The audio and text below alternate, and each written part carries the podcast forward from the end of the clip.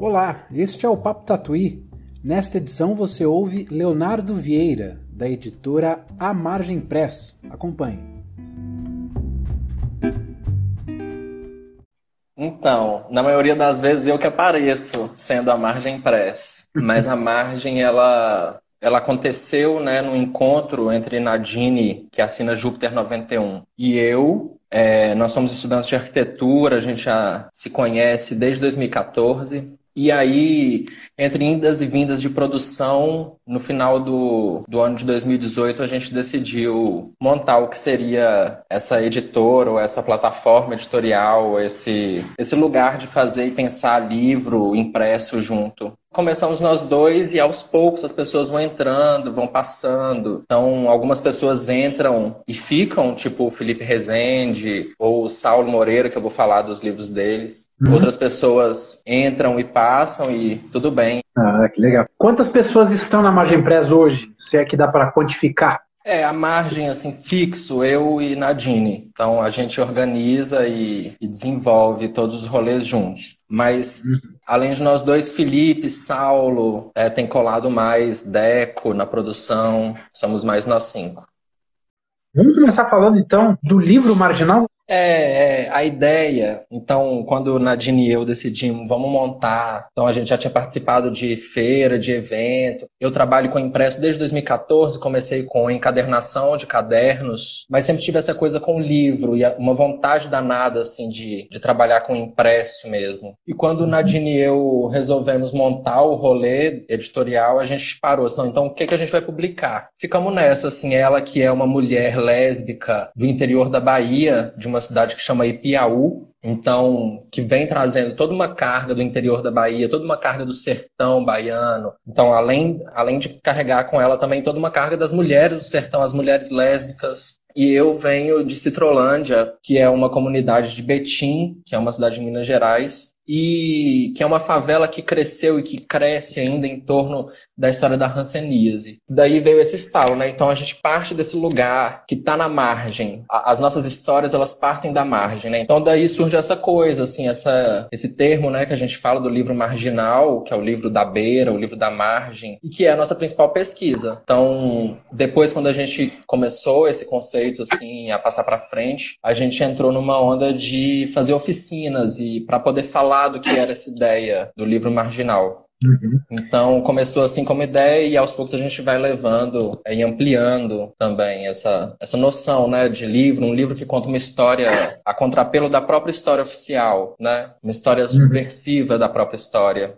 Claro. Você falou desse encontro de duas cargas poderosas, né? É, da Nadine como mulher lésbica de Ipiaú, Ipiaú, do sertão baiano. Eu nunca tinha ouvido falar de Ipiaú e você não é de lá, mas o que, que você sente, se você puder descrever, o que, que é essa carga que a Nadine traz para as publicações, ou para a vida, ah. ou para, enfim, Bonita essa pergunta. Vou adorar falar de Nadine, porque eu tô com super saudade de, de trabalhar junto. Então, assim, Ipiaú para mim é Nadine, né? É, é, o mais próximo que eu cheguei de Ipiaú e o mais próximo que Ipiaú chegou de mim. E Nadine, ela é força total, assim, ela é raiva também, ela é explosão. É... Eu gosto muito de uma onda que até Flávia Bonfim aqui na Bahia tá recentemente, que é uma coisa de uma mulher erupção, né? Uma mulher vulcão. Nadine, para mim é isso e o sertão ele tem essa força, né? Uma coisa da terra que é bem carregada e que Nadine traz com ela.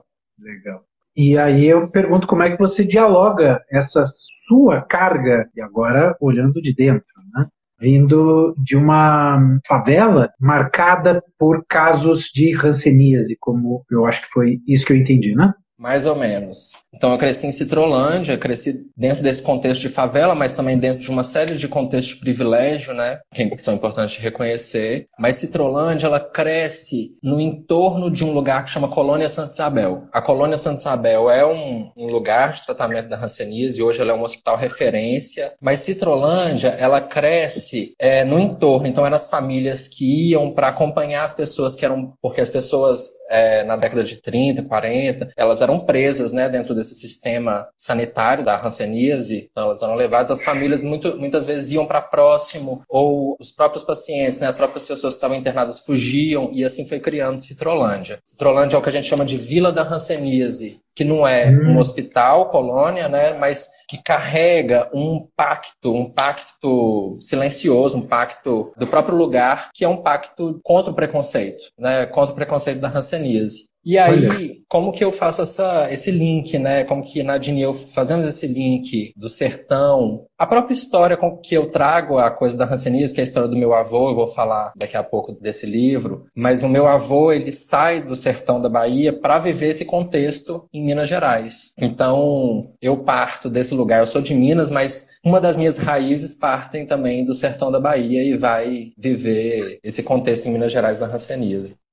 Bom, vamos, vamos falar então do Joaquim Trovão? O que você acha? Vamos já. Bora, bora. Eu ia deixar eu... por último. Não, bora por esse aí, que é o começo de tudo mesmo. Então, essa foi a primeira. Então, eu começo com, com uma publicação do Joaquim Trovão, que chama Caô Cabecilê, uma possível história para o meu avô Joaquim Trovão. Possível porque desde a primeira vez que eu escutei a história, foi pelo meu tio Vila que me contou, como um caos, como uma lenda. Foram muitas as, as histórias que eu escutei sobre o meu avô. Ele, ele é essa multiplicidade de Joaquim Trovão lá em Citrolândia e muitas pessoas que viveram o contexto da Hanseníase são também Joaquim Trovão. Aqui, esse é, foi o primeiro impresso, é uma poesia ilustrada, super curtinha, super simples, impressa em risografia, mas que é um start inicial para eu falar, assim, né? Esse cara, que é um homem negro que sai da Bahia, sai do candomblé e vai viver às margens da colônia Santa Isabel. Ele não teve hanseníase, ele tinha um primo que tinha hanseníase, mas ele vai viver toda essa complexidade, né? Toda a complexidade, todo o preconceito.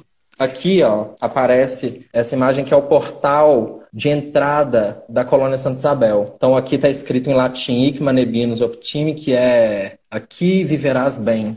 Então, as pessoas eram retiradas da sua família por uma polícia sanitária e levadas para esse lugar que, teoricamente, assim, teoricamente, no plano de, de cidade, que é a colônia Santa Isabel e todas as colônias da Hanseníase no mundo, que é um plano de vida ali, mas que, né, na verdade, eram, uma, eram clausurados ali, eram presos Sim. dentro de um sistema sanitário.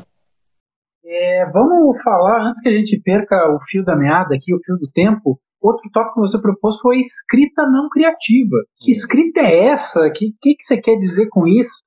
Bom, escrita não criativa surge assim como um pouco de provocação a esse boom de cursos de escrita criativa que tem aí. Tem uma teorização de, desse rolê da escrita não criativa. O Leonardo Villaforte escreveu um livro que chama Escrever Sem Escrever, que é literatura e apropriação no século XXI, eu acho, 2021. Mas é um, uma brincadeira, assim, é, é um rolê, assim como Nadine também, ela é DJ, então ela, é, ela tem umas experimentações ambientações sonoras, então é um rolê, também cabe a Nadine, assim, é como Nadine faz com a música, é o que a gente faz com a escrita não criativa, o rolê da escrita não criativa. Então, é apropriação, é escrever com o que já está escrito, é um sampleamento mesmo, é uma mixagem, uma remixagem, em sempre uhum. movimento, né? Sempre esse re, re, re remixagem da remixagem da remixagem. Uhum. E, é, e nada novo, assim, né? Os surrealistas faziam isso, os Dada faziam isso, os letristas, os antropófagos aqui no Brasil. É uma atitude bem antropófaga, né? É o comer o outro, comer e comer e comer e comer o texto do outro, o outro do texto. É um pouco disso.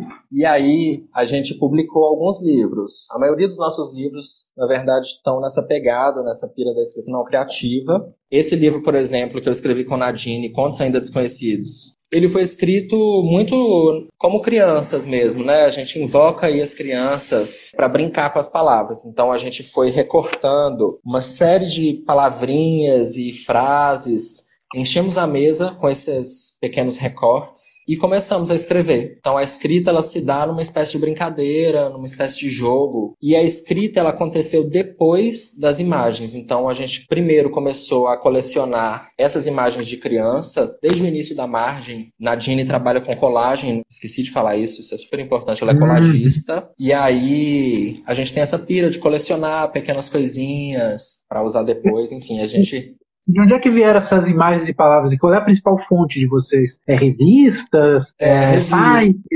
Não, a gente, a gente faz colagem analógica. Eu trabalho com digital, tenho bastante dificuldade com analógico, mas Nadine é fiel ao rolê do analógico. E são revistas. Revistas doadas, revistas diversas. Vez ou outra a gente faz uma chamada aberta aí, amigos, precisamos de doação de revista em troca de livros, sebos, ah. enfim. E é isso, é uma, é uma constante curadoria às avessas aí, né? Porque é uma curadoria no lixo, no que vai ser lixo, fazendo esses recortes.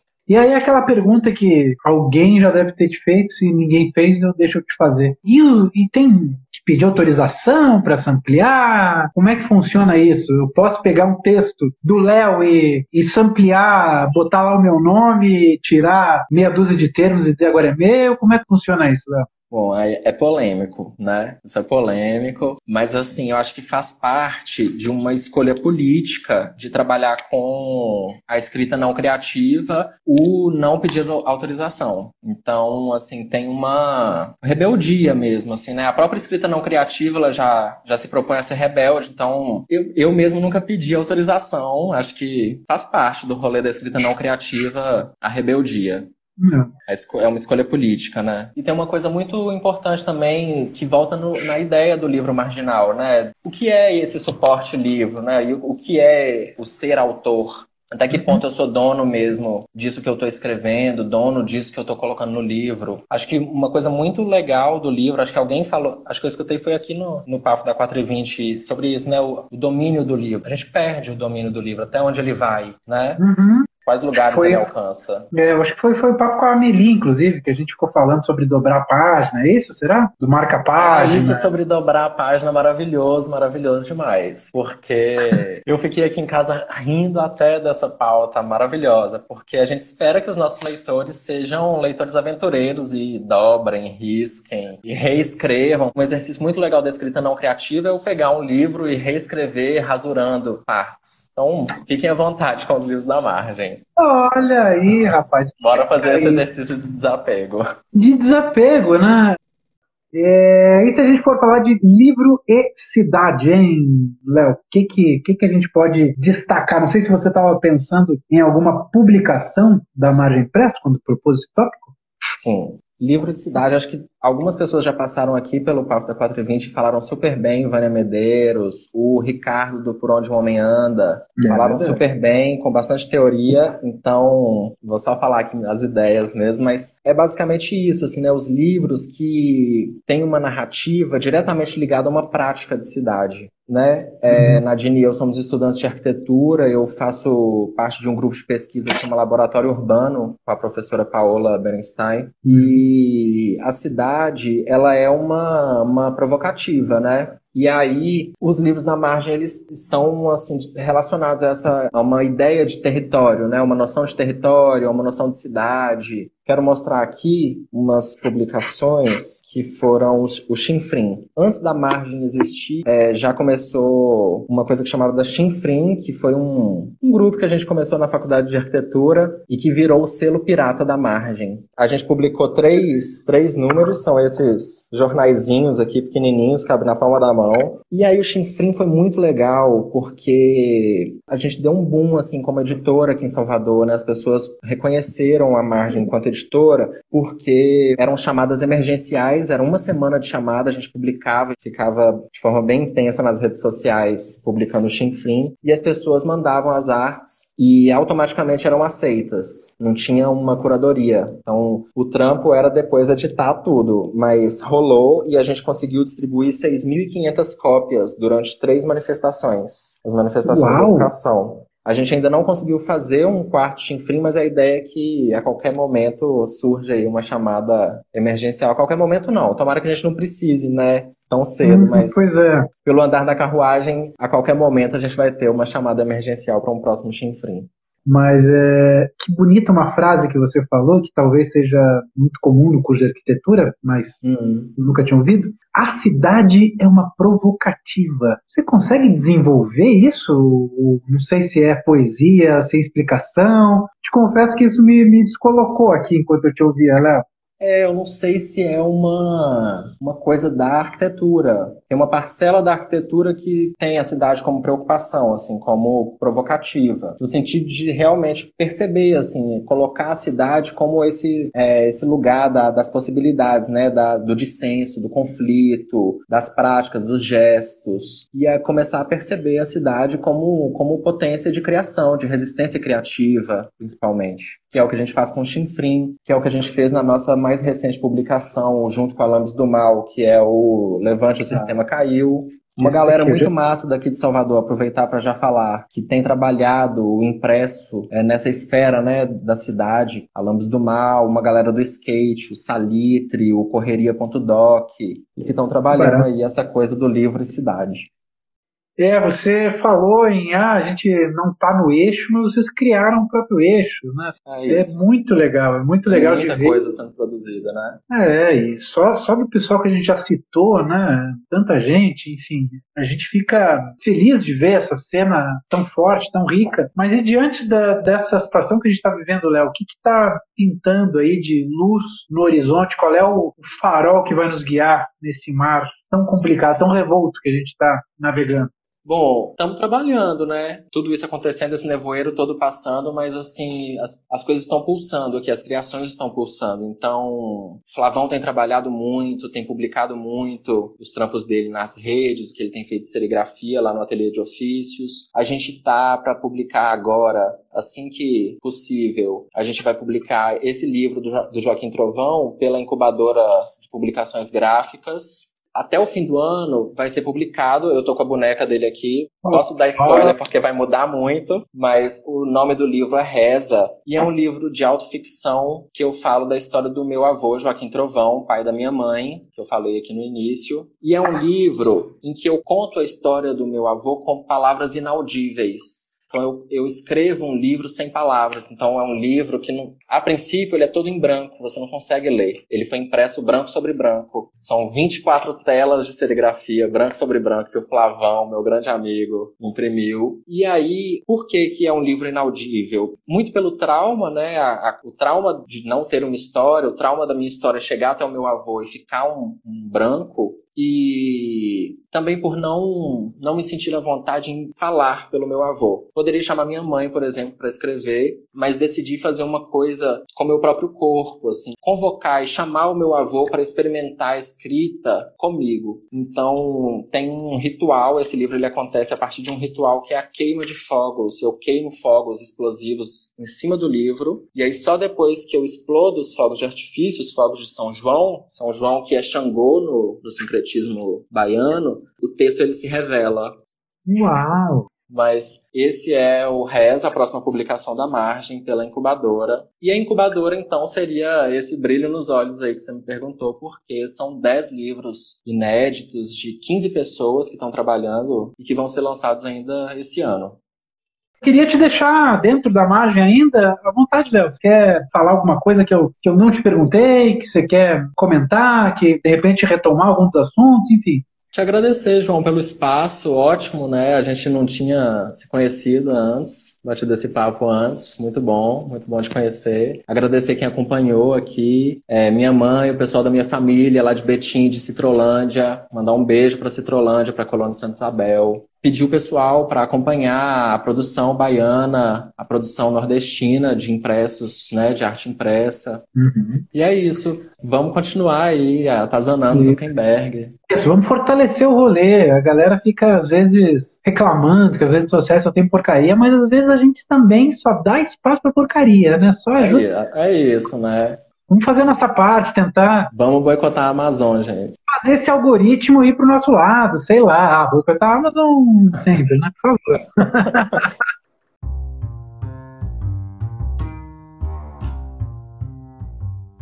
Chegamos ao fim do Papo Tatuí. A gravação foi feita durante uma transmissão ao vivo no Instagram em agosto de 2020. Fortaleça o trabalho de editoras como a Margem Press conheça e apoie as publicações na Banca Tatuí. Também não deixe de assinar a nossa newsletter, o Boletim Tatuí. Eu sou João Varela, a edição é de Natália Schiavon e a produção é de Juan Carlos Duarte. Tchau, até a próxima!